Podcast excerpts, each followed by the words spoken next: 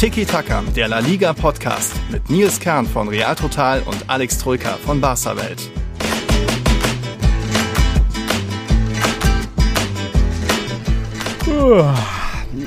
Also ich bin ausgeschlafen. Ich weiß ja nicht, wie es euch geht, liebe Zuhörer, Zuhörerinnen. Da war ja heute Nacht wieder dieses Super Bowl-Ding. Ich schätze mal, Alex hat auch irgendwie wieder bis 3, 4 Uhr gemacht, oder? Bist du schon da? Moin? Moin, ja, ich bin tatsächlich nicht ausgeschlafen. ähm, ich war bis 3 Uhr wach, hab Super Bowl geschaut, hab die Halftime-Show musste ich mir an, ja. anschauen. Ja, die war grandios mit Snoop Dogg, Dr. Dre etc. Das wollte ich unbedingt live sehen. Und dann wurde ich aber wirklich todesmüde plus heute früh, wir haben jetzt 11 Uhr, ne? Mhm. direkt ähm, die Pflicht ruft, die Tiki-Taka-Pflicht, danach muss ich noch einen Podcast aufnehmen. Mhm.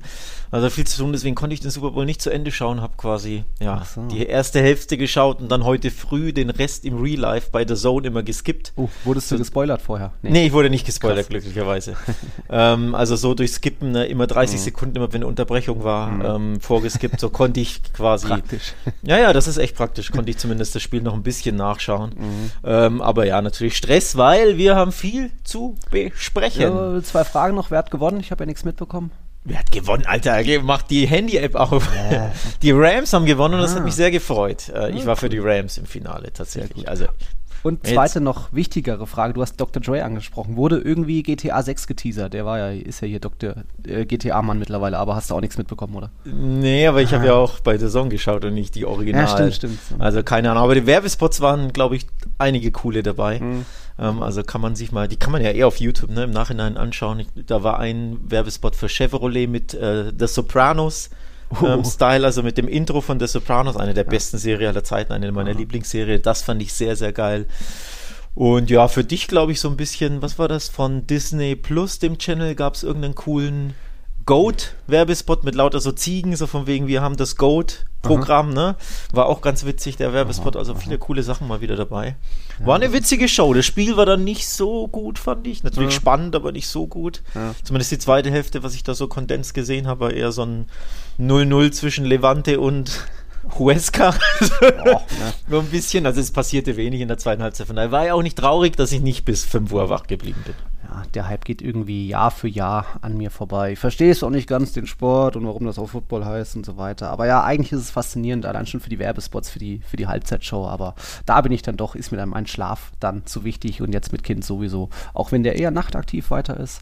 Aber es geht schon mit Luis. Egal. Wir haben einiges zu besprechen. Es war wie immer viel los in La Liga. Wir haben nicht nur einige Aufreger. Niklas hat uns gebeten, die Kategorie Aufreger des Spieltags wieder einzuführen. Ja, wir wissen nur nicht, welcher davon der größte Aufreger war. Jede Menge Partidasos natürlich nicht in jedem sind Tore gefallen. Es gibt dazu Fragen und Input vom Dominik, vom Carlo, vom Niklas natürlich. Vielen Dank dafür. Wir fangen vielleicht mal einfach mit dem Freitagsspiel an. Und da ähm, hat, ich hatte ja gedacht, so Elche im Aufwind, die können doch mal jetzt was reißen gegen das minimalistische Sevilla. Nee, am Ende, im Endeffekt mal der FC Sevilla souverän geblieben, Arbeitssieg irgendwo eingefahren, zwei schicke Türchen dann noch gemacht, 2-0 gewonnen. Und ja, irgendwo das hundertste Spiel von Julien Lopetegui an der Seitenlinie des FC Sevilla, der vergoldet. Sehr emotionaler Jubel, also da wirkte schon irgendwie befreiend. Das ist ja immer Lopetegui sehr emotional. Und da hat man Platz 2 natürlich weiter behauptet, ist weiter weiter in Real Madrids Nacken. Ja, das hat mich tatsächlich überrascht, dass du unentschieden getippt hast. Mhm. Ähm, ja. Ich habe das, hab das gesehen, dachte mir, hä, wieso tippt denn der Sevilla zu Hause? Und vor allem, ich hatte erst 2-0, weil 1-0 oder 2-0 sind ja meist mhm. ihre Standardergebnisse. Und dann dachte ich mir, aber Elche ist A, ziemlich gut drauf grundsätzlich ja. und B, irgendwann musst du doch mal zu Hause ein Gegentor kassieren. Und deswegen habe ich 2-1 getippt. Mhm. Im Nachhinein wurmt es mich natürlich, weil es war das 2-0, das ich erst eigentlich eingeloggt hatte. Mhm. Aber ja, unterm Strich typische Sevilla-Heimspiel. Ne? Die drei Punkte mitgenommen. Ähm, ja. Da Defensive stand wieder souverän. Und du hast gepatzt beim Tippen. Ja, ich, ich habe eben äh, versucht daraus zu lernen, dass ich Elche immer so schlecht geredet habe und ja, unter Francisco lief es ja mittlerweile ganz gut. Das musste ja auch ich dann mal einsehen und äh, eingestehen. Dachte ich irgendwie, die könnten vielleicht Sevilla ärgern. Natürlich auch ein bisschen mit Fanbrille drauf, so von wegen, ach, wäre wär ich jetzt nicht so traurig drüber, wenn der FC Sevilla mal nur einen Punkt wiederholt. Hatten ja davor auch vier Partien nicht mehr gewonnen, drei Unentschieden in Folge. Aber gut, ähm, der Sieg ging in Ordnung und Elche hat mal wieder gezeigt, dass Elche dann doch vielleicht nicht so viel ist und äh, naja, ähm, die bleiben da irgendwo auf Platz 14, Sevilla eben Zweiter, das ging soweit in Ordnung. Was hat man noch so am Spieltag? Cadiz gegen Elche war auch ganz interessantes Spiel im Sinne von, da war eine starke Elfmeterparade von Ledesma, der da, ähm, ich glaube Santimina war es, Elfmeter gehalten hat, ging dann 0-0 aus, also auch glaube ich, das hatten viele irgendwie auf dem Schirm da, unentschieden, äh, ist ja dann vielleicht doch so ein bisschen Standardergebnis, vielleicht so ein Unentschieden da. Auf jeden Fall unser, unser Philipp, der äh, Spieltagssieger aktuell, hatte da auch ein 0-0 getippt. Dem Elfmeter ging aber, also der Elfmeter-Parade ging ein sehr zweifelhafter Elfmeter voraus. Mhm. Für mich tatsächlich einer, ein Elfmeter-Aufreger. Ähm, den ersten, den wir hier besprechen müssen, also das ist kein Elfmeter wieder. Mhm. Ledesma kommt da raus und angeblich hält er ihn kurz oder, oder zupft ihn oder, oder stört ihn, aber da sind wir wieder beim Thema. Letzte Woche hatte ich es mhm. ja auch mhm. schon. Wenn ich da mit wahr drauf klick, gucke, also hier in aller Ruhe mit Zeitlupe, erkenne ich da kein Foul. Da ist, das ist für mich eine Fehlentscheidung. Von daher, Gott sei Dank hat Ledesma diesen Elfmeter gehalten, denn es war ja erneut ein sehr zweifelhafter Elfmeter gegen Cardis. Letzte Woche hatten wir darüber ja. gesprochen, wie sie sich aufgeregt haben, wie vor allem der erste Elfmeter da ähm, für Mallorca absolute Fehlentscheidung war jetzt fast eine identische Situation. Also wenn Cardis da wieder verliert, wieder wegen so eines Elfmeters, boah, das wäre bitter. Von daher persönlich habe ich mich gefreut, dass er diesen Elfmeter gesaved hat. Natürlich ist ein Unentschieden zu Hause für Cardis immer noch ein bisschen zu wenig nach vier Punkte Rückstand. Mhm. Ähm, also allmählich wird es ja schwieriger, die brauchen einfach Siege, aber Gott sei Dank haben sie nicht verloren, weil wenn du so verlierst, das, das nimmt dir ja auch irgendwie völlig. Ne? Ja.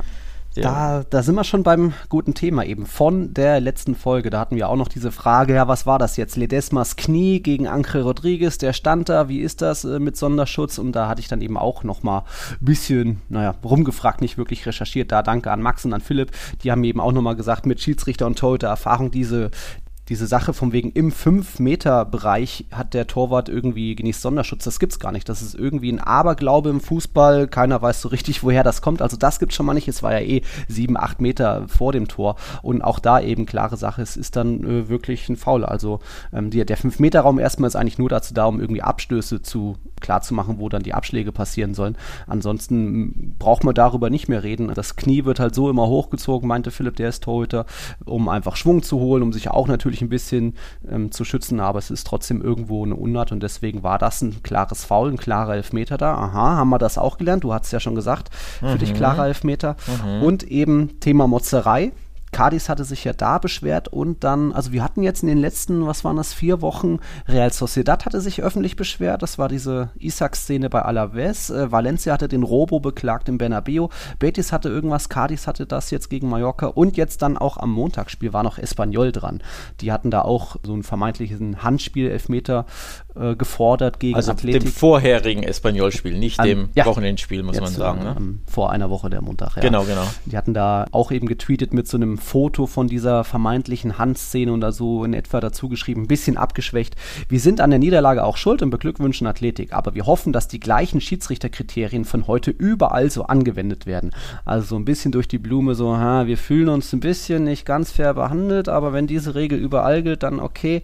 Äh, und da ist es eben wieder schwierig, dann nur so ein Foto zu zeigen, so eine Momentaufnahme. Klar ist der Ball da irgendwann in der Hand, aber es zeigt halt doch nur irgendwie die halbe oder nur ein Drittel der Wahrheit. Also da die Spanier meckern die Spanier. gerne weiter.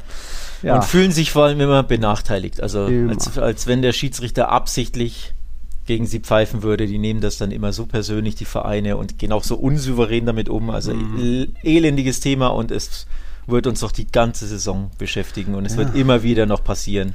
Ähm, also ja, leider nichts Ungewöhnliches es beschäftigt uns auch jetzt weiter in dieser Folge. Jetzt sind wir zumindest weiter bei den nächsten Aufregern. Auch wenn jetzt da jetzt kein Verein sich beschwert hat, weder Real noch Villarreal oder so. Das ging ja 0-0 aus, aber es gab ja hier und da auch auf beiden Seiten ein paar strittige Szenen. Also es war durchaus ein spannendes Spiel. Villarreal hat die erste Hälfte gehört. Da hatte äh, Carlo Ancelotti zu Recht bemängelt, von wegen die Spieler hatten wenig Lust im ersten Durchgang. Da hat man gemerkt, dass die anderen irgendwie mehr drin waren, es mehr wollten.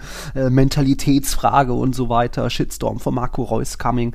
Aber dann im zweiten Durchgang dann doch Real Madrid ein bisschen frischer, gewillter, gab Top-Chancen auf beiden Seiten. Aluminiumtreffer, 2 zu 1 das Verhältnis aus Real Madrid Sicht. Luka Jovic, der wird nie mehr treffen, glaube ich, egal wo er spielt. Macht dann noch an die Latte. Aber eben, ja, hätte hier und da auch noch einen Elfmeter für Vinicius geben können. Also ich hatte das ja dann auch gleich getweetet mit dem Video und war, das Ganze macht es eigentlich noch kurioser, dass Raul Albiol sich nach dem Spiel hinstellt und eben sagt, er hat den Spieler gar nicht gesehen.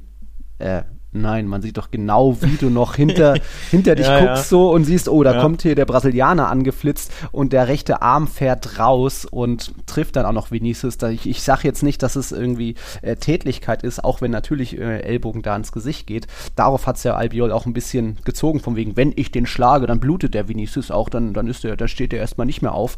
Aber es ging ja nicht darum, dass du eine Tätlichkeit getan hast, sondern dass du den Spieler im, im Strafraum gefault hast, daran gehindert hast, äh, den, den, an den Ball zu kommen, auch wenn der Ball irgendwie 5, 6 sechs Meter weit weg war. Aber das schon eine ziemlich kuriose Szene. Ich glaube, du hattest auch kommentiert unter den Tweet Penal, oder?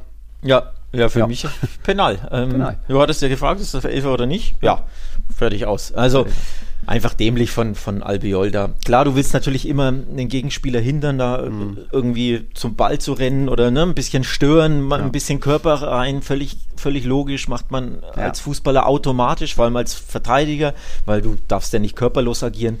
Aber wie du schon sagst, der, du siehst wirklich, wie er den Schulterblick guckt. Ah, da kommt er angerannt. Und dann, wenn er nur den Körper ein bisschen reinstellen mhm. würde, ähm, wäre das das eine. Aber er zuckt ja wirklich so ein bisschen mit dem Ellbogen oder mit dem oberen Teil des, des Armes so aus und erwischt ihn halt dann auch auf Köpfhöhe. Ja. Also wenn es Schulter an Schulter ist und er macht so einen Sidestep, ja. sage ich, okay, dann nicht so schlimm. Ne? Ein bisschen ihn Körper, mit dem Körper stören, behindern ist das eine. Aber den Ellbogen ausfahren und im Kopf oder am Kopf ihn erwischen, ist einfach too much. Ja. Und wenn ich da den Wahr habe, und wir sind wieder beim Thema Wahr, ja. denn wir sind wieder beim Thema Schiedsrichter. Ich verstehe völlig, dass der Schiedsrichter das nicht sieht, weil du guckst ja da auch nicht drauf. Der Ball war ja wirklich, mhm. glaube ich, auch weit weg. Und Vinicius hatte gar keine Chance. Vinicius war es, oder? Oder war es Rodrigo? Vini, Vini, ja. ja. Ähm, hatte keine Chance, da an den Ball zu kommen. Von daher verstehe ich, dass dein Sichtblick quasi des, des Refs woanders hingeht. Also wenn der es nicht wahrnimmt, kein mhm. Vorwurf, aber Thema war, dann gucke ich mir das an, dann sehe ich, dass es ein aktives ja, Foul ist von, von mhm. Raul Albiol, aktives ne, Ausschlagen ja. des El oder Auszucken so ein bisschen des Ellbogens erwischt in dem Gesicht. Ich hätte da nach Wahransicht tatsächlich auf Elfmeter entschieden. Oder anders gesagt, als Wahr hätte ich meinem Ref gesagt, guck dir das mal an am Bildschirm, mhm. denn für mich ist das ziemlich faulig. So, ja. Und ich glaube, wenn der Schiedsrichter sich das ansieht, in Spanien gibt es da Elfmeter normalerweise dafür. Mhm. In England vielleicht nicht, weil die sind einfach nochmal anders, aber in Spanien ist das eigentlich Elfmeter, würde ich sagen. Ja, ja. So ähnlich hat es auch unser Niklas geschrieben, von wegen eher Elfer als keiner, da Albiol vorher extra noch zu Vinicius schaut und dann den Arm ausfährt ins Gesicht. Ähm, bei so Bewertungen, was lässt der Schiedsrichter mit einfließen? Es gab ja später auch noch die Szene ähm, Parejo gegen Vinicius, der da auch so ein bisschen den Wischer ausgepackt hat, was für mich dann wieder ein bisschen zu wenig war, weil das so eine fließende Bewegung war. Ähm, was immer so in die Bewertung, glaube ich, mit einfließt, ist auch, welcher Spieler es ist. Man weiß eben mittlerweile, dass Vinicius das auch ja gerne mal annimmt und da auch irgendwie sehr emotional wird und da irgendwie dann auch mal eine Karte fordert und so weiter. Und so ähnlich hat es auch Ancelotti nach dem Spiel gesagt, von wegen, Vinicius muss verstehen, dass das passieren kann und konzentriert bleiben. Er hat ein gutes Spiel gemacht, darf aber nicht zu viel Energie für diese Dinge verschwenden. Also auch das ist immer, wenn Luis Suarez fällt, wenn Maxi Gomez fällt oder auch ein Vinicius, ist man als Schiedsrichter erstmal ein bisschen vorsichtiger, als wenn vielleicht ein Toni Groß im Straf Strafraumfeld oder so. Also da hat er sich vielleicht auch selbst so ein bisschen dieses Image da beschert. Das kommt dann vielleicht, fließt ein bisschen in die, Bewertung mit ein. Das kann sein, tatsächlich, ja, würde ich dir unbewusst, also ja. Unterbewusstsein des Schiedsrichters kann das natürlich eine Rolle spielen, aber ja, nochmal, nicht, ja. nochmal, der war ist für mich da ja. der Hauptschuldige, weil der sieht das in aller, aller, Ruhe, der hat die Zeitlupen, guckt dir auch diese Hinterzeitlupe an, da siehst du wirklich, mhm. ne, was er da macht. Also Venetius hin und her, ich verstehe das schon, aber man muss ja den, den Incident an sich ne, losgelöst mhm. davon betrachten, welcher Spieler es ist, vor allem wenn man 13, 14 Zeitlupen hat. Mhm. Ähm, ja, also da hatte Villarreal sehr früh sehr viel Glück, mhm. aber ich fand auch persönlich, dass auch Real Madrid kurz Zeit später etwas Glück hatte, nämlich der Kollege Asensio, als ja. er da schön den Fuß drüber gehalten hat. Ja, das kann wehtun, das kann auch mal rot geben. Ich fand, er wird jetzt da nicht die volle Absicht unterstellen, aber es ist ja trotzdem ein gefährliches Spiel. Äh, immerhin im Zweikampf, es ging um den Ball, schnell irgendwie hektische Szene, also jetzt nicht wie Albiol pure Absicht, er will den, den Gegner einfach nur zerstören oder stoppen. Äh, ja, hat man Glück gehabt, dass da der Schiedsrichter es nicht streng ausgelegt hat oder vielleicht auch da irgendwo ein bisschen Konsensentscheidung gemacht hat, so von wegen, ah, ich habe da eben Auge zugedrückt, jetzt drücke ich hier auch nochmal äh, Auge zu, aber gefährliches Spiel. Im, Im, Endeffekt, was er macht, ist, er hält Vollgas den Fuß mit offener Sohle auf den Knöchel mhm. und zwar in Vollgeschwindigkeit. Ähm, ich weiß nicht, ob du dich erinnerst, vor ziemlich langer Zeit, drei Jahre her, zwei Jahre her, hat doch Modric bei Celta Vigo, bei Celta Vigo ja. äh, rot gesehen für ein vermeintlich vergleichbares ja. Einsteigen, das aber zehnmal harmloser war. Ja. Aber da war es auch so von wegen, oh, Knöchel das oder, oder, oder Fuß draufgehalten auf dem Knöchel, offene Sohle. Ah, das, ist das war ja noch die neue Regel, die wurde ja dann wieder ja. abgeschafft, weil sie gesehen haben, oh, solche Kontakte gibt es irgendwie immer. Ja, aber dreimal. solche ja. Szenen, vor allem ne, offene Sohle gegen den Knöchel in Vollgeschwindigkeit, mhm. das ist voll oft rot. Also auch in der Bundesliga ja. habe ich da so oft quasi Wahrrot dafür gesehen. Also sprich, der Schiri gibt erst gelb ah, hm. und der Wahr zeigt ihm, hey, guck dir das nochmal an und dann siehst du, wie er wirklich Vollgas den, den ja. stempelt, voll auf den Knöchel tritt und dann gibt es durch Wahrintervention rot, also allein in der Saison habe ich das locker aus dem Stegreif fünfmal gesehen in der Bundesliga, dass da der Wahr eingreift. Dani Alves war ja auch nicht groß anders, nur da war es halt von hinten, ne? aber da war es auch dieses Stempel mit offener Sohle voll rein. Klar, da war einen mitgegeben, da war der Ball. Ja, da war der Ball weg, natürlich, ja. aber ich wollte sagen trotzdem, ne? Offene mhm. Sohle von oben drauf. Ja. Also der einzige Unterschied ist, da ist der Ball noch im Spiel bei ja. Asensio, weil er will ihn quasi irgendwie blocken oder so, aber ganz ehrlich, da hat ja. der Asensio mega Dusel. Also das ist für mich mindestens orange, genau. Mhm. Und wenn er rot kriegt, kann er sich auch nicht beschweren. Also ich fand, da hatte ähm, Real Madrid schon Glück. Ich würde sagen, sieben von zehn Schiedsrichter geben da normalerweise nach Hinweis, das war dann schon auch rot oder vielleicht sogar sofort rot. Also da auch ein bisschen Dusel für Real. Das ist so der zweite Aufreger für mich in dem Spiel. Ähm, mhm. Ja ja, Schiedsrichter vielleicht nicht ganz so solide. Es gab, glaube ich, immerhin noch Gelb für Asensio, aber war schon eher eine dunkle Sache. Egal. Nichtsdestotrotz mal wieder ein Unentschieden zwischen den beiden. War ja schon das Hinspiel, war 0-0 im Bernabeu. Wir erinnern uns, von den letzten fünf Gastspielen in Villarreal hat Real immer nur die Punkte geteilt. Nicht verloren, aber auch nicht gewonnen. Also auch das ist irgendwie, ja, du hattest es ja schon getippt. Ein bisschen gedacht, ah, vielleicht kann Villarreal, aber bei denen hat ja auch Gerard Moreno gefehlt. Und, Tatsächlich ja. war das der Grund, warum ich dann nicht auf Villarreal Sieg getippt habe. Also ich hatte erst im Sinne, boah, jetzt, ne, Real sowieso aktuell nicht so gut drauf, Coppa ja. aus, ähm, nicht überzeugt. Gedanklich du, in Paris. Genau, gedanklich bist du in Paris, das, man kennt ja Real Madrid, ja. ne, da weiß man, wie die ticken. Dann in Villarreal, die richtig stark drauf sind mit der einen oder anderen Ausnahme, aber seit ne, wirklich zehn Spielen oder so eine ganz andere Mannschaft als der Saisonstart. In mhm. Villarreal on top noch. Und dann dachte ich mir, boah, Villarreal, die können da schon dich richtig ärgern. Ich glaube ja auch die torgefährlichste Mannschaft zu Hause der Liga, glaube ich, ne? Mhm. Äh, vor dem Spieltag zumindest, wenn ich mich nicht täusche. Oder mit die torgefährlichste. Mhm. Aber als ich dann gelesen habe, Moreno fällt aus, 29 dachte mir, okay. Tore, stimmt, ja. Als ich gelesen habe, Moreno fällt aus, dachte ich mir, okay, dann, dann doch unentschieden. Mhm. Ähm, aber ja, aber hinten raus musst du sagen, als Real Madrid, normalerweise kannst du mit leben mit dem Punkt, aber die Jovic-Chance da in der ja. 90. Also so gesehen waren es dann doch zwei verlorene Punkte, weil du es hinten raus einfach gewinnen musst oder ja, solltest. Es lag dann auch nicht nur an Jovic, also ich finde schon auch Bale von die, das waren ja fast drei hundertprozentige Chancen, die er, der hat Vinicius auch eine hundertprozentige. Da müssen, müssen dann auch eigentlich zwei rein. Also die beiden haben es vorher im, äh, verkackt, in Anführungszeichen. Jovic, ja, hat eben das Riesenpech, du wirst eingewechselt. Er macht eigentlich alles richtig, perfekter ja, Lupfer ja. Er macht wirklich alles richtig. Ich habe ihn auch drin gesehen, den Ball. Also ich dachte mir auch, perfekt, alles wow. super. Der ist drin und dann Zonk an die Latte. Also Richtiger war auch einfach Pech für, für ja. den armen Jovic. Ja. Ne? Tut dir auch ein bisschen leid. Was soll man da noch sagen? Ey? Das, der wird einfach nie mehr treffen und nie mehr glücklich irgendwie. Äh, ja, also die Spieler haben es vorher dann eher vergeigt, eben Bale und Vinicius. Und die haben ja alle irgendwo ein ganz gutes Spiel gemacht. Und wenn irgendwie Gefahr entstand, dann war Vinicius dabei, der natürlich oft zu verspielt war. Aber die wenigen Chancen, die du dann hast, die musst du dann eben auch nutzen. Auch ein Gareth Bale kann da mehr draus machen aus den zwei, drei Situationen. Hatte auch Pech, dass der eben, wer war es, Rulli noch irgendwie diesen geilen Schuss an die Latte lenkt. Aber ja, es war eben dann vorher schon die zwei Punkte verloren, sage ich mal, in diesem Spiel. Trotzdem dann irgendwo noch vielleicht verdientes Unentschieden, weil Villarreal in der ersten Hälfte einfach besser war. Ähm, wir gehen weiter. Du hast eben ein heimstarkes Villarreal angesprochen. Ja, 29 Tore ist stark. Und eine andere heimstarke Mannschaft ist immer noch, war lange Rayo Vallecano. Die haben jetzt innerhalb kurzer Zeit ihre ersten beiden Saison-Heimniederlagen kassiert. Erst gegen Bilbao und jetzt eben überraschend gegen Osasuna. Dass sie vielleicht nicht gewinnen würden, war absehbar, weil Doppelbelastung äh, Copa del Rey hatten sie jetzt lange anstrengende Wochen hinter sich. Jetzt ist kurze Pause, weil das Rückspiel ist erst Anfang März. Aber dass Osasuna da 3-0 im, äh, in Vallecas gewinnt, war dann doch ein bisschen äh, überraschend. Aber der Hype-Train ist ein bisschen vielleicht längst abgefahren, vielleicht bei Rayo. Da ist vielleicht auch ein bisschen die Luft mittlerweile raus. Ja, das ist halt, wenn so eine kleine Mannschaft ein Aufsteigen noch dazu, ne, Doppelbelastung hat, also körperliche Belastung ist das eine, aber auch mhm. die mentale Belastung. Ne? Du hast dieses Highlight-Spiel, Halbfinale Copa zu Hause, verlierst dann gegen ein starkes betest, ne, dann, dann sagst du einfach mal auch mental, glaube ich, ein bisschen zusammen und dann einfach drei Tage später den Schalter wieder umlegen gegen ein immer unbequemes Osasuna, weil wenn die eins mhm. machen, dann ist es laufen, kämpfen, pressen, ne, unbequem sein. Drittbeste Auswärtsmannschaft. Ja. Und auswärts stark, genau, ich wollte es gerade gerade aussprechen. Das ist einfach schwer, deswegen, ja, grundsätzlich da sind wir wieder beim Thema, das wird nicht ewig so weitergehen bei Rayo. Ne? Wir haben das prognostiziert, dass das gleicht sich irgendwann aus und irgendwann kann man nicht mehr jedes Heimspiel gewinnen. Aber dass sie dann 0-3 verlieren, ist natürlich dann auch bitter. Ne? Mhm. Binnen, binnen zwei, äh, binnen weniger Tage zwei so, so Heimspiele so bitter verlieren, ist, ja. ist natürlich ja nicht schön für Rayo. In der Höhe überraschend, aber ja, irgendwo vielleicht auch nicht völlig überraschend.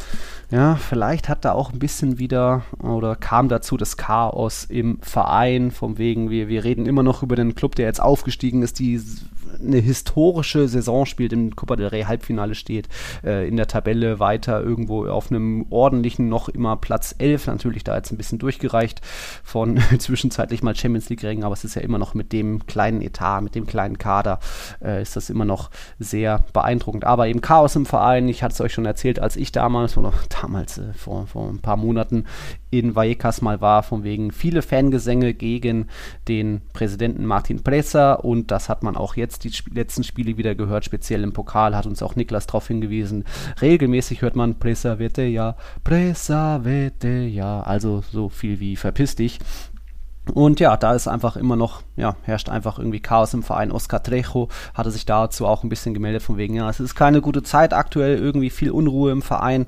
Ähm, es, es fehlt, viele Stellen sind einfach auch nicht modern. Es gibt immer noch keinen Online-Shop. Das Stadion ist natürlich auch hier und da gibt es ein paar Lecks. Und ja, jetzt gibt es auch noch ein bisschen anderes Thema, von wegen die Bucaneros, die quasi die Rayo Ultras sind aktuell nicht drin. Jetzt ist nur die Frage, werden sie nicht reingelassen oder boykottieren sie vielleicht ähm, den Präsidenten und wollen aktuell nicht rein. Also da weißt du vermutlich auch nicht viel mehr, aber es ist äh, eine komische Bewegung, was da so passiert. Ähm, es ist vor allem eine unschöne Gemengelage. Also da, da, herrscht wirklich ja, Krieg, kann man sagen, zwischen mhm. den Ultras, zwischen den Bucaneros und, und Pressa und zwar schon seit einiger Zeit, also ja. nicht erst seit dieser Saison, auch schon ja. letzte und vorletzte Saison, er ist ja schon ähm, länger da, Pressa.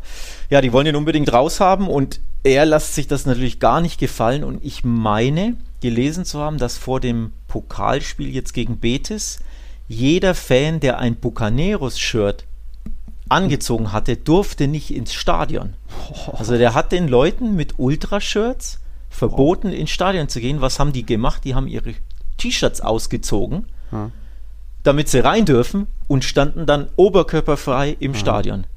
Also auch aus Protest natürlich, aber teilweise wahrscheinlich, ich weiß jetzt gar nicht, wie warm es in Madrid war, vielleicht hatten sie gar nur das T-Shirt an und sonst nichts. Mhm. Ähm, natürlich dann auch Solidarisierung mit ihren Mitspielern, aber wozu der Mann fähig ist. Ne? Also mhm. du hast ein T-Shirt der Bucaneros, hast ein gültiges Ticket und der Präsident lässt dich nicht ins eigene Stadion rein, als Fan des Vereins. Ja. Also da herrscht ein unfassbarer ja, Krieg, kann man ja. quasi sagen, hinter den Kulissen. Also wirklich äh, übel. Was da abgeht, gibt's, das ist ein Thema, da ja. könntest du zwei Podcasts mitfüllen. Ähm, und ich kriege da auch nur ein bisschen was davon mit, weil es beherrscht halt einfach nicht so die Schlagzeilen, weil es ist halt nur Radio in Anführungszeichen, ne, die kleinen Clubs, die mhm spanische Presse ne, fokussiert sich leider, muss man auch immer sagen, eher auf die größeren Vereine und sowas mhm. ähm, findet immer in der Marke auf Seite 37 nur statt und dann in einem Mini-Artikel. Deswegen schwierig, da in Deutschland überhaupt alle Infos zu erreichen, aber oder zu, zu bekommen. Mhm. Aber grundsätzlich, da herrscht Krieg zwischen Ultras und, und dem Präsidenten. Die wollen den raushaben. Der ähm, muss man ja dazu erklären, Rayo ist ja so, ne? Das St. Pauli Spaniens, ja. also ein, ein Verein mit linker Identität ähm, etc. etc. und dementsprechend sind die ähm, Bucaneros auch da natürlich sehr stark engagiert ne, gegen Rassismus, gegen Homophobie, dies, das. Und der Kollege Pressa, was macht er? Kuschelt auf der Tribüne mhm. mit Fox. Ja. Äh, ähm, Politikern, Recht. also spricht mit, mit der spanischen AfD, mit wirklich ja. rechtserzkonservativen, um nicht zu sagen Halbnazis. Ähm, also ekelhafte Partei Fox, wie gesagt, die AfD Spaniens, ähm, kann man so eins zu eins übertragen als Präsident eines linken Vereins. Das musst du dir vorstellen. Das ist unvorstellbar, sowas, wenn, wenn das bei St. Pauli der Fall wäre. Ne? Also überhaupt in Deutschland wäre das ekelhaft, aber dann bei St. Pauli on top. Also da, der falsche Mann besitzt Rayo auf gut Deutsch. Der hat da, ne, warum auch immer will der diesen Verein nicht verkaufen und abgeben. Und dementsprechend bekriegen die äh, Ultras den weiter und das wird uns auch noch die ganze Saison ähm, befassen. Also sehr, sehr unschön und leider auch deswegen unschön, weil es den Verein scheinbar sportlich dann auch irgendwo affektiert. Mhm irgendwo ja, jetzt, auch wenn natürlich Saisonauftakt spektakulär war, die Hinrunde und sie sind im Kuppe-Halbfinale. Aber letzte fünf Spiele eben vier verloren, unter anderem das Halbfinal-Hinspiel gegen Betis, war ja auch verdient eigentlich und dann eben auch noch gegen Celta verloren, gegen Osasuna jetzt verloren. Ähm, ja, ähm, da kommt es aktuell dicke. Aber nichtsdestotrotz spielen sie noch eine ordentliche Saison, trotz all der Umstände, trotz des Chaos und die Fans sind natürlich nicht zufrieden und es gibt weiter, ich habe es schon oft gesagt, keinen kein Online-Shop die Leute müssen anstehen und es ist irgendwie minimaler Fanshop, auch es ist einfach noch nicht modern, irgendwo noch hängen geblieben in der Zeit und das ist dann auch die Verantwortung des Präsidenten, auch darum gibt es die Kritik. Wir bleiben in Madrid, wir gehen zu einem Monster-Partidaso eigentlich. Wo soll man da jetzt wieder anfangen? Atletico führt 2-0. Man denkt sich, wow, das, das, läuft aber souverän hier. Der, der typische Retafe-Fluch, die können einfach nicht gegen Atletico gewinnen. Die letzten 20 Spiele oder was, äh, alle verloren fast. Ja, dann auf einmal steht es 3 zu 2 für Retafe, dann kommt doch noch irgendwie, ich glaube, Angel äh, Correa hat dann mal wieder getroffen, irgendwie ausgeglichen und dann kurz vor Schluss passiert es dann tatsächlich doch noch und das 4-3 fällt Hermosos irgendwie mit einem Seitfallzieher natürlich zur Stelle. Wahnsinn. Also das war mal wieder dieses typische Atletico. Wir hatten schon zuletzt diesen Wahnsinn, zwei Tore in der Nachspielzeit gegen Valencia, wo sie es noch gewonnen haben. Und jetzt wieder so, so ein verrücktes Heimspiel. Also ja, das ist Nolo puede entender, das ist Atleti. Wahnsinn, ey. Wo fängt man da an? Ich fange mit den letzten drei Ergebnissen an, weil man kann es ja nicht glauben. Man muss es einfach mehrmals lesen weil das so Atletico untypisch ist. 2-2, 3-2, 2-4, mm. 4-3 sind die letzten Ergebnisse von Atletico Madrid. Ach ja, und äh, ich glaube, ein 3-3 gegen Valencia gab es ja auch noch. Ähm, dazwischen. 3-2 sogar. Äh, in Valencia. Also, Ach, das ja, ja, ja. genau. Hä? Was ist da los mit Atletico? Also, ich, ich führe den Hashtag ein, Always Watch Atleti. Die Kollegen vom TSFP vom, vom spanisch-englischen Podcast, ne, die haben ja so ein Hashtag mal gehabt, Always Watch Betis, weil Betis mhm. immer so unterhaltsam war. Mittlerweile heißt es, schaut Spiele von Atletico, weil da eskaliert es völlig. also die können, warum auch immer, nicht mehr verteidigen. Grundsätzlich haben wir eh schon hundertmal thematisiert, aber auch im Kopf haben sie da irgendwie, ja. das hinterlässt Spuren, denn anders kannst du dir ja diese Handelfmeter auch nicht erklären. Vor allem mhm. der zweite, ne? Also du, du, du das, ja. das hat irgendeinen Einfluss auf die Spieler auch, die dann völlig den Kopf verlieren und völlig ne, jegliche, weiß ich nicht, Konzentration ja. verlieren und dann eskalieren die Spiele plötzlich völlig, wo du früher denkst, naja, Atletico führt im Wander 2-0, das wird so enden. Da wird jetzt nichts mehr mhm. passieren, vor allem wenn dafür normalerweise zu Gast ja. ist. Ne? Da wird es jetzt drei Torschüsse geben in den, in den 70 Minuten, die noch ausstehen und so endet das Spiel. Aber nee, aktuell eskalieren die Atletico-Spiele völlig. Also es ist ein Traum aus neutraler Sicht. Wirklich krass. Ja. Und dann irgendwie haben sie immer noch dieses emotionale Anpeitschen, dass sie dann doch noch so zurückkommen. Gegen Valencia hat es geklappt. Im Camp Nou waren sie ja auch, hatten noch eine ganz gute ja. Phase, aber irgendwie ja, dann doch nicht mehr. Und jetzt gegen Getafe irgendwie das auch noch gedreht. Also ja, das ist Atletico, das ist Simeone, das, da funktioniert die Mannschaft dann doch noch, wenn sie muss. Aber die letzten sechs Partien immer jeweils mindestens zwei Gegentore kassiert. Wir, wir haben schon oft gesagt, Oblak hat nicht keine gute Saison, die Defensive ist sehr wackelig. Äh, gibt jede Menge Gründe für, an Anführungszeichen, diese Krise. Sie sind ja jetzt aktuell wieder nur Fünfte als außerhalb der Champions League Plätze.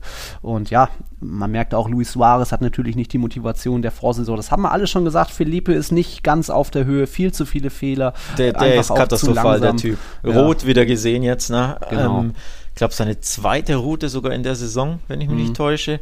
Und auch was für rote Karten oder grundsätzlich was für Fouls der immer begeht. Ne? Also völlig hanebüchender Typ. Der hat nicht das annähernd die Qualität nee. für diesen Verein. Ähm, Sie haben nicht nachgefragt. ja getweetet von wegen, ne, hätte man schon im Winter nachholen. Äh, ja, ja, der, ich habe hab mich erinnert an einen Tweet, weil er mhm. schon mal ähm, vom Platz geflogen ist, glaube ich. Ich weiß nicht mehr in welchem Spiel. Und ich habe mich schon mal in, erinnert, dass ich diesen über ihn getweetet habe, habe den rausgekramt und er gilt halt einen Monat später oder zwei Monate später immer noch. Ne, die, die, die mhm. gleiche gleiche, äh, der gleiche Hot Takes. Der, der Typ ist Vogelwild, der ist einfach nicht gut genug. Ich glaube, unser Kollege äh, Husky, ne? André Kahle, André. hat da ja auch ziemlich harten Tobak rausgehauen über, über den sein Abwehrspieler seines Vereins. Also nicht mhm. gut genug einfach. Nicht ja. gut genug, mehr. Für, für Atletico. Ähm, ja. ja. grundsätzlich auch die Handelfmeter. Ich glaube, der erste ist irgendwo auch unglücklich, mhm. hart auch. Weiß nicht, war, war das Kondogbia oder war das wer, Weißt ja, der, der, nach der, welche Spieler es war, weiß ich jetzt nicht mehr, aber ja. nach der Ecke ähm, springt er ja dann hoch und dann Ah, das war Kunja, stimmt, der sind so äh, Kunja war zwischen ja, ja, Oberschenkel genau. und Arm. Genau, genau, Kunja war es richtig. Mhm. Ähm, ja, also blöd. Also, sonst geht blöd. der Ball halt gefährlich und geht durch und ja, man weiß nicht, was blöd. Da. Also das ist noch also, unglücklich irgendwo mh. und hart und harsch. Und in Spanien werden die halt immer gepfiffen. Ähm, also unglücklich für Atletico. Hm. Vielleicht muss man den nicht pfeifen, aber der wird halt immer gepfiffen, weil das halt auch blöd sich anstellt, Kunja. Aber richtig blöd stellt sich dann, ich glaube, Lemar war es beim zweiten an. Also der ah, blockt den Ball ja aktiv dann, ne? Beim, die Flanke, ja. da zischt ja der Arm richtig ja. aus. Also das ist immer beim Thema Albiol. Der sieht, wo der Ball hinkommt und hat dann einen Reflex und, ja. und dann zuckt der Ellbogen oder der, der Arm raus. Also völlig Banane. So, mhm. Und das ist dann eine mentale Sache. Deswegen, die sind dann so verunsichert und, und verlieren dann völlig den Kopf und, und ja. Wahnsinn. Und eigentlich musst du ja als Spieler auch ein bisschen das Gefühl für haben, oh, der Schiedsrichter, der gibt wohl gerne mal einen Elfmeter, weil das war ja dann schon in der Szene von Lemar schon der dritte Elfmeter. Es gab ja schon äh, viel früher einen Elfmeter und da hat uns auch Niklas aufgeschrieben, von wegen, wir müssen die Aufreger des Spieltags wieder einführen, denn er schreibt, der Elfmeter für Suarez ist ein Skandal. Zum Glück hat er den verschossen, aber wieder so ein typischer Suarez. Er sieht den fallenden Torhüter, hebt ab und fällt so über ihn hinweg. Und dass er damit trotz Videoschiedsrichter durchkommt, ist eine Farce, schreibt Niklas. Ja, das das hat Luis Suarez natürlich wieder dankend angenommen, dass er da dann so über einen Torhüter drüber stolpert. Also er hätte das vielleicht auch anders lösen können, aber ja, für mich schon auch von den drei Elfmetern war das so der fragwürdigste und eben zum Glück dann noch verschossen. Was meinst du? Typischer Suarez. Ähm, also das macht er seitdem, seitdem der Fußball spielt. Ne? Der ist halt auch ein, also wenn er für dich spielt, ne, ist es ja. einfach ein abgezockter Fuchs, äh, wirklich ein, ein Schlitzohr. Aber als Gegner, mhm. boah, wenn ich David Soria bin, was, was soll ich da machen? Also im Endeffekt, ja. der sucht den Kontakt und, und macht ja aktiv quasi einen Schritt in mich rein, wenn man so will. Ne? Könnte also fast sagen, es war ein Tritt gegen Soria. Ja, also es ist wieder diese Grauzone, weil er mhm. wird getroffen, sprich war kann da leider nicht intervenieren, weil der Kontakt ist da. Und der mhm. Kontakt ist ja nicht, er wird ja nicht touchiert, so mini-mini ne, mäßig, sondern der Torwart haut ihn auf gut Deutsch um, aber warum haut er ihn um? Ja, weil Suarez den aktiven Schritt in den Torwart reinmacht. Mhm. Also den Kontakt nicht nur sucht und findet, sondern der Kontakt geht ja von Suarez aus. Von daher bin ich da auch eher beim Thema, gib die lieber nicht, mhm. weil der Stürmer will nur eine Sache ja. und fädelt ein oder es ist ja nicht mhm. nur ein Fehlen, es ist ja wirklich eins drüber. Von daher würde ich mir wünschen, dass die nicht gepfiffen werden, aber leider kann da wahr nicht intervenieren, weil dieser Kontakt so klar ist. Und deswegen verstehe ich schon, warum der grundsätzlich der, der Pfiff stehen bleibt, aber es ist natürlich mhm. mindestens unglücklich aus Retafe-Sicht und wenn ich Torwart bin, dann rege ich mich da auch fürchterlich auf, weil ich kann ja nichts dafür. Ne? Der Stürmer initiiert ja das, das Ding. Ja. ja. Ja, trotzdem weiter verrücktes Spiel. Also Getafes letzter Sieg gegen Atletico war 2011. Danach gab es jetzt 19 Liga kleine Derbys und davon hat Atletico 17 gewonnen, zwei Unentschieden in 17 Partien hatte Retafe gar nicht getroffen. Ihr erinnert euch an die Serie. Jetzt im Hinspiel mal wieder ein Türchen gemacht, 1-2 verloren und jetzt eben 4 zu 3 im Wander Metropolitan. Und das ist ja fast schon peinlich für Atletico. Aber ja, irgendwie, ich glaube, wird man da trotzdem mit einem lachenden Auge eher drüber schauen, weil, hey, man funktioniert ja doch noch. Die Mannschaft hört auf den Trainer und äh, das Emotionale ist dabei. Ohne Wahnsinn geht es nicht. Aber pff, diese Serie der letzten Spiele, jetzt nur Platz 5 in der Champions League. Wir haben es gesagt, das könnte irgendwo, wenn es keine Champions League gibt, könnte vielleicht Simeone auch selbst im Sommer sagen, ah, es, ich, die Magie funktioniert nicht mehr, dass er dann vielleicht selbst äh, den Hut nimmt, aber ja, noch ist das Rennen offen, noch ist man ja auch punktgleich mit Barca, 39 Zähler beide. Mal schauen. Übrigens sehr bitter für, für Retafe, ne, diese, diese Niederlage. Die hatten sich mindestens dieses 3 zu 3 verdient. Ja. Also ich war wirklich angetan, was die für mhm. Fußball spielen können und dass dann ein ganz anderer Zug in der Mannschaft ist. Ne? Wir haben es ja angesprochen, sie sind, ich glaube, das drittbeste Rückrundenteam, wie war das? Oder, ja, oder seit Xavi da ist. Äh, genau, in diesen das. elf Spielen, glaube ich, sind es. Ne? In der mhm. Xavi-Tabelle waren sie, ja. haben sie was? 20 Punkte, 19, 21, irgendwie sowas? Jetzt sind 20, also, ja. Also richtig, richtig stark. Ähm, haben, wie war das, in den letzten acht Spielen, glaube ich, nur eins verloren, irgendwie sowas. Also mhm. wirklich, wirklich Real brutal. geschlagen, jo. Ähm, genau, Real geschlagen, Osasuna 1-0 geschlagen, äh, Levante 3-0 geschlagen, 2-0 zu 0 gab es auch. Also die Abwehr ist, ist verbessert, aber sie, sie glauben auch an sich. Also da ist wirklich viel mehr Zug drin und wozu das führen kann, wenn eine Mannschaft Schwung hat, wenn eine Mannschaft Selbstvertrauen hat. Hast du jetzt eben im Wander Metropolitano ja. gesehen. Unterm Strich, glaube ich, wäre 3 zu 3 das verdiente Ergebnis gewesen. Vielleicht ja. kann man sogar argumentieren, dass sich Retafe ein bisschen mehr verdient hätte als nur ein Punkt. Mhm. Weil ne, ich fand sie wirklich, wirklich erstaunlich gut. Klar, ja. diese rote Karte konditioniert dann völlig ja. das Spiel. Da wurde dann Atletico komplett passiv und dann hat Atletico auch diesen Punkt unterschrieben. Mhm. Und dass du dann in der 90. das Ding so unglücklich äh, verlierst aus Retafe-Sicht, weil Soria da, ne, zaudert und mhm. hadert und oh, komme ich raus bei der Flanke, na, bleibe ich lieber drin. Also allein schon das Foul ist dämlich. Da darfst du niemals einen Foul weggeben, da im, im letzten Drittel da vorne rechts und dann mhm. unglücklich ja. für Retafe, aber natürlich umso glücklicher für Atleti, weil das sind diese Siege, wie eben auch gegen ähm, Valencia. Gegen Valencia, genau, das sind diese Siege oder diese späten Tore, die hauchen dir wirklich Leben ein ne, als Mannschaft. Mhm. Also der Atletico braucht das unbedingt so, so wackelig, wie die aktuell sind. Ja, aber Retafe, Chapeau, was da Kike Sanchez Flores, der neue Trainer, schafft. Irgendwie hat er auch das Vertrauen gegeben in Enes Ünal, der ist plötzlich in Ballon d'Or Form gefühlt, auch wenn das jetzt nur 12 Meter waren im Wander, aber trotzdem trifft er ja auch ohne Ende, hat Real geschlagen. Und da jetzt die nächsten Spiele gegen Cadiz, gegen Alaves, also auch da nochmal Abstiegs Kämpfe, auch wenn Atletico, äh, Getafe da aktuell fünf Punkte vor der Abstiegszone ist, trotzdem das nochmal gewinnen und dann dürfte, das dürfte die halbe Miete sein. So, was hat man noch am Spieltag? Alaves ja 2-1 gegen Valencia gewonnen, das war ganz schick. Schick war auch Betis gegen Levante da mal wieder Tore rausgehauen, hat man ja auch alle getippt, glaube ich, auf, einen, auf ein paar Tore in diesem Spiel, auf einen Betis-Sieg und dann eben Fekir Doppelpack und Levante, ja, weiter hoffnungslos ähm, trudeln da dem Abstieg entgegen. So, ich fand sie übrigens gar nicht so hoffnungslos. Ich habe das Spiel nebenbei laufen nee. gehabt. Ähm, nach vorne hast du genau das gesehen, was wir schon zur Hinrunden, zur Hinrunde erklärt haben, dass sie schon spielerisch gut sind, dass sie Chancen haben, aber die Abwehr ist halt Katastrophe. Hm. Es sind ja auch die schlechteste Abwehr der, der Liga. Ne? Hm. Ähm, verteidigen können sie einfach nicht. Nach vorne können sie dir immer, wenn sie Selbstvertrauen haben, können sie immer Tore schießen, ja. können, ähm, können sie fußballerisch sind sie gut aber hinten sind sie vogelwild und gegen Betis, die ja so, so stark offensiv sind, bei denen ja alles läuft seit mit der einen Ausnahme, ne, jetzt gegen Villarreal verloren zu Hause, mhm. letztes Wochenende, aber ansonsten schießen die ja ständig zwei plus Tore, ne, gerne ja. auch vier. Ja. Ähm, wenn du da hinten so vogelwild bist, dann kassierst du halt ohne Ende. Vor allem Fekir ist richtig stark drauf, ne? Einen richtig geilen Messi-esken Freistoß in den mhm. Winkel geschossen. Ähm, also da funktioniert auch viel bei Betis. Die haben Selbstvertrauen ohne Ende durch den Sieg bei Rayo ja noch mehr. Ja. Ähm, und dann, ja, als Levante wird es dann leider düster. Mhm. Ja, hm, mal gucken, ob das noch was wird. Aber dass man jetzt gegen Betis nicht unbedingt groß Punkte holt, war ja so abzusehen. Hatten hier auch fast alle getippt. Nur Luis Martins irgendwie ein Unentschieden mutig. Ansonsten alle Auswärtssieg fast schon getippt. Naja, mal gucken, wie lange der Höhenflug da von Betis noch anhält. Sind ja auch mit einem Bein schon im Pokalfinale. Und ja, da mal schauen. Dann, Real Sociedad hat mal wieder zu Hause getroffen. Die sind ja eine der schwächsten Heimmannschaften, zumindest aus Torbilanz jetzt. Das waren erst die Treffer 8 und 9, jetzt im 12. Heimspiel. Deswegen hatte ich noch 0-0 mutig getippt, aber fast alle anderen natürlich auf Real Sociedad-Sieg, weil Granada jetzt auch nicht so der starke Gegner ist. Und ja, dann mal wieder, euer Sabay hat mal wieder gezeigt, er kann auch Tore machen, wenn auch vom Punkt. Rafinha hat, glaube ich, sein erstes Tor gemacht, nachdem er jetzt im Winter aus Paris kam.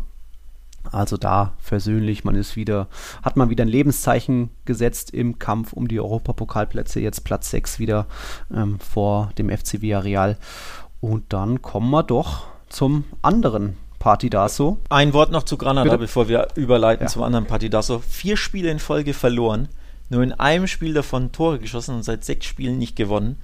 Wenn das noch so ein bisschen weitergeht, wundere dich nicht, wenn wir einen Trainerwechsel haben. Oh, meinst du? Eine Ansage von mir. Ich glaube, ah. sie sind, sind sie nicht sogar die schwächste Mannschaft in der Rückrunde sogar?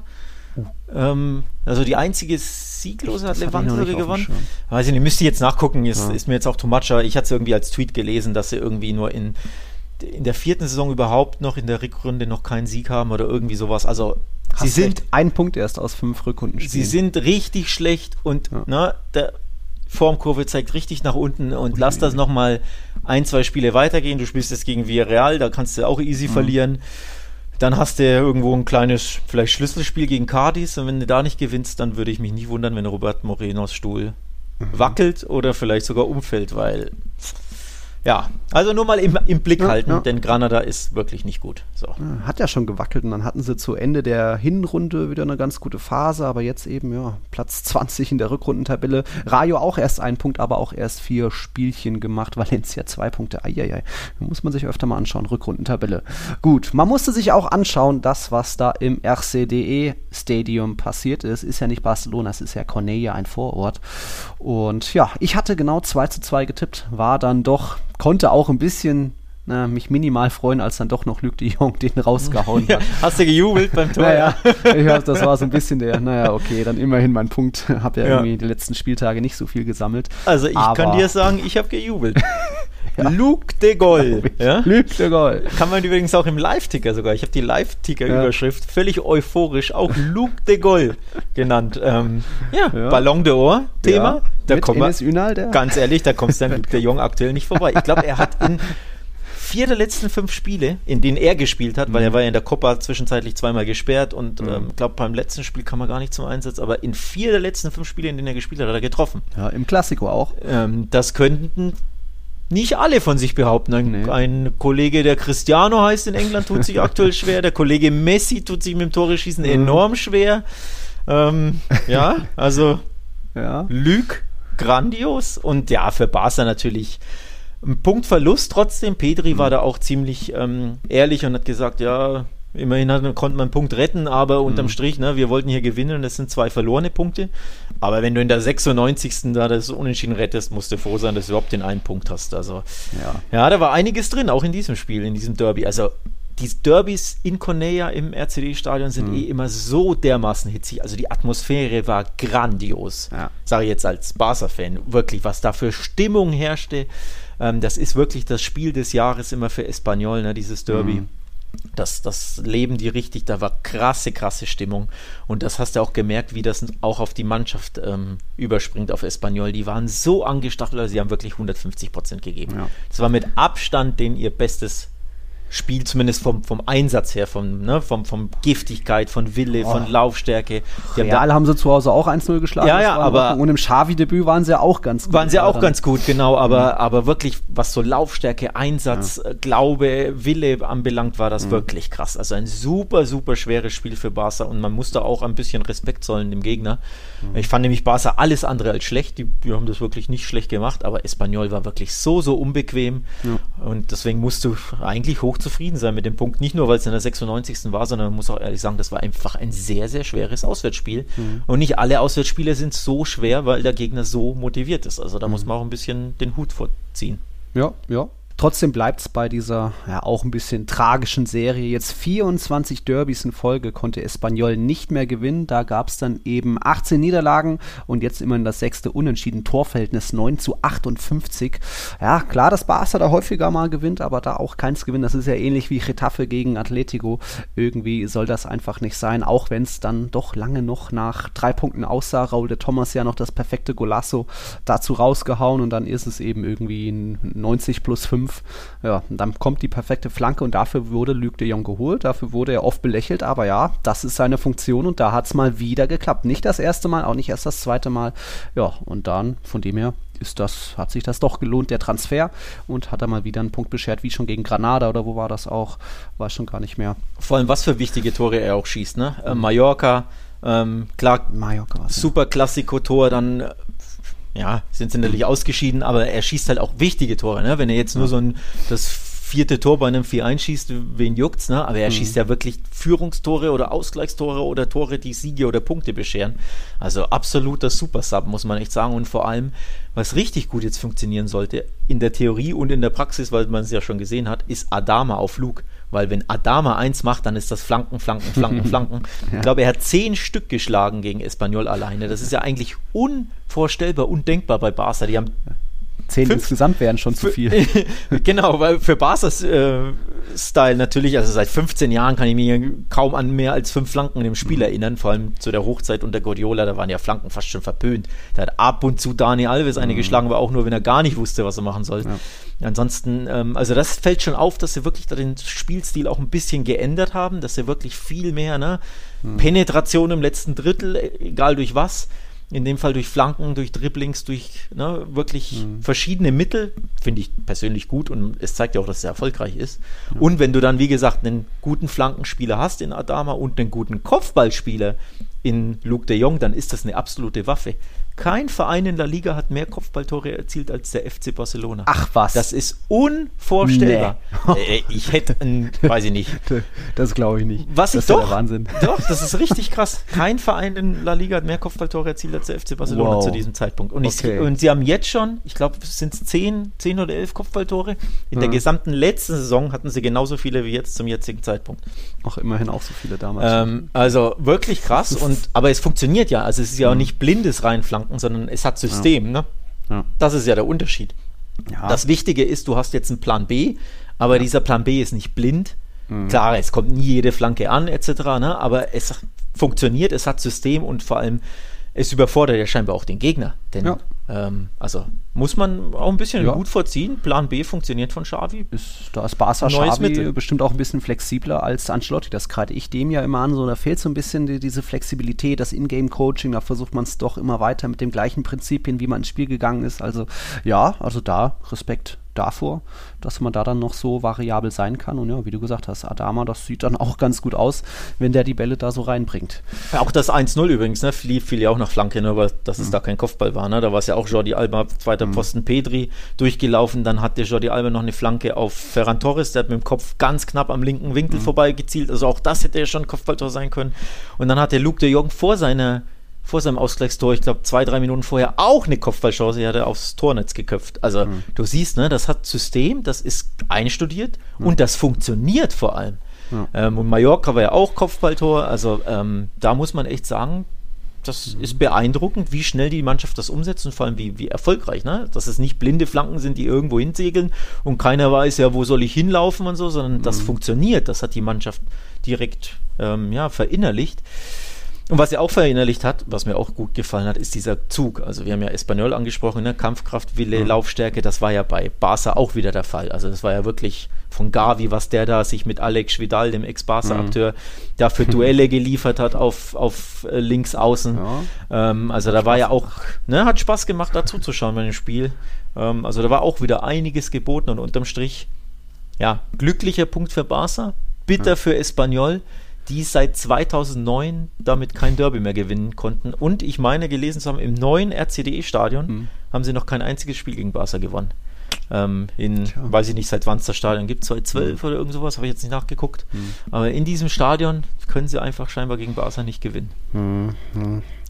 Ja, ich hätte noch kurzes Ausreißer-Thema. Jetzt Raul de Thomas mal wieder getroffen, nur Benzema hat mehr. Benzema steht bei 17, Raul de Thomas jetzt bei 13. Äh, RDT ist aber der Akteur, der in den meisten Spielen getroffen hat. Das waren zwölf Stück, danach folgt Benzema mit zehn Partien. Also das schon auch mal eine spannende Ansage. Und ich hatte jetzt auch wieder das Thema am Wochenende, José hat getroffen, so, oh, äh, cooler Typ, der kann was werden. Rafa Mir hat, glaube ich, auch getroffen, Spaniens Mittelsturm Hoffnung. Meinst du denn, einer von den dreien könnte da irgendwie Ferran Torres den Platz streitig machen bei der WM, wenn man schon mal ganz weit vorausschauen? Oder wird ein RDT eh nicht mitgenommen und José Ja, aber Moment, der wurde ja eingeladen von Luis Enrique Stimmt, zuletzt war dabei, bei, was war, war es Nations League oder Quali? Ja, ich war, ja. Überblick verloren, aber er wurde ja eingeladen, ähm, also wurde nominiert für seine ja. starke, starke äh, Leistung in dieser Saison. Ähm, von daher ist natürlich noch weit weg, ne? was der Geier, was bis dahin passiert, aber aktuell ist er wirklich in starker Form und äh, du siehst halt auch, dass er ein starker Fußballer ist. Nur halt mhm. bei dem es ja immer so im, im Kopf, ne, das Problem. Ja. Ähm, aber technisch wenn der Selbstbewusstsein hat, eiskalt im Abschluss, ja. ich fand ihn ja auch schon im Hinspiel, in Anführungszeichen, da war ich mhm. im Camp Nou, falls du dich erinnerst, da Ach, fand stimmt. ich ihn auch schon, ja. fand ich ihn auch schon stark. Da hat mich ja. Espanyol auch schon beeindruckt, grundsätzlich, zumindest in der letzten halben Stunde, aber auch. Thomas hat er ja, glaube ich, was, einen Ball an den Pfosten geschossen oder so, mhm. war da auch schon super gefährlich. Also der ist Killer. in grandioser Form, der funktioniert gut in der Mannschaft. Mhm. Ähm, muss man ein Auge drauf haben, klar. Ja, und da eben meine These so, Spaniens Mittelsturmproblem ist eigentlich nicht mehr, weil Rafa Mir, weil Joselu, weil RDT ganz gut funktionieren. Also das könnten auch, mal gucken, ob da vielleicht ein Morata ist ja gesetzt. ah ja, den gibt es ja auch noch. Also den gibt es ja auch noch. den habe ich schon vergessen.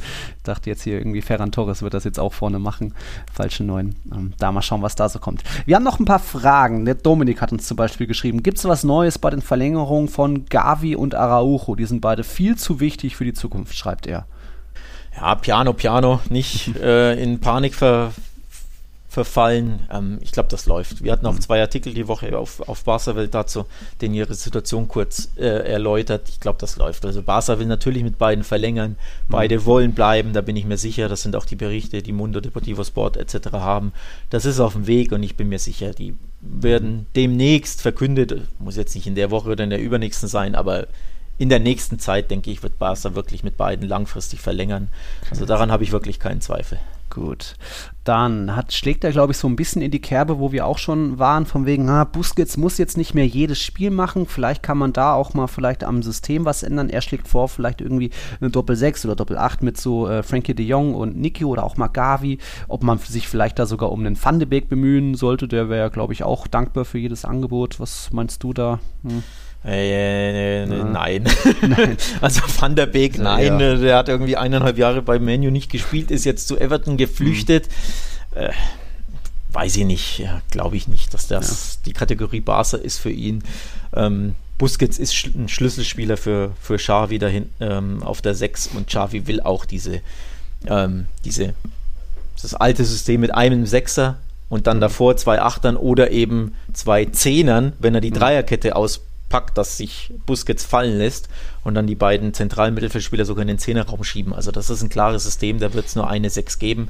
Klar kannst du überlegen, wir bräuchten mal vielleicht einen, einen Ersatz, weil Frankie spielt die Sechs einfach anders, der, der zischt gern nach vorne, der dribbelt gern in den, in den Raum, der mhm. hält quasi die Sechs nicht so statisch wie Busquets ich glaube, sie werden im Sommer versuchen, was zu, was zu unternehmen. Und es gibt ja schon erste Berichte, dass äh, Franck Kessi von Mailand, oh, der ablösefrei, ist, mhm. genau, dass der auf dem Zettel von Barca ganz oben ist. Auch dazu gab es eine Geschichte auf Barca Welt.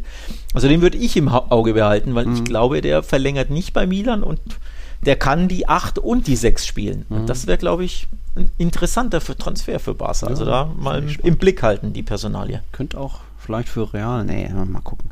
Und dann hat er noch gemeint, jetzt mit Ferran, mit Fatih, Depay, Aubameyang, Traoré, natürlich mit Luc de Jong. Lohnt es sich dann überhaupt noch, dieses finanzielle Riesengesamtpaket zu schnüren für einen Haaland? Also klar, wenn der auf dem Markt ist, muss man sich um ihn bemühen, aber mit dem ganzen Drumherum, lohnt, würde sich das noch lohnen?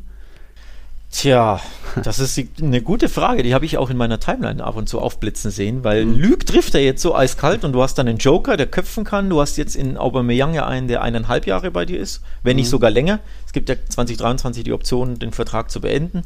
Aber da hast du eigentlich einen, einen Knipser, der muss sich natürlich auch erst akklimatisieren.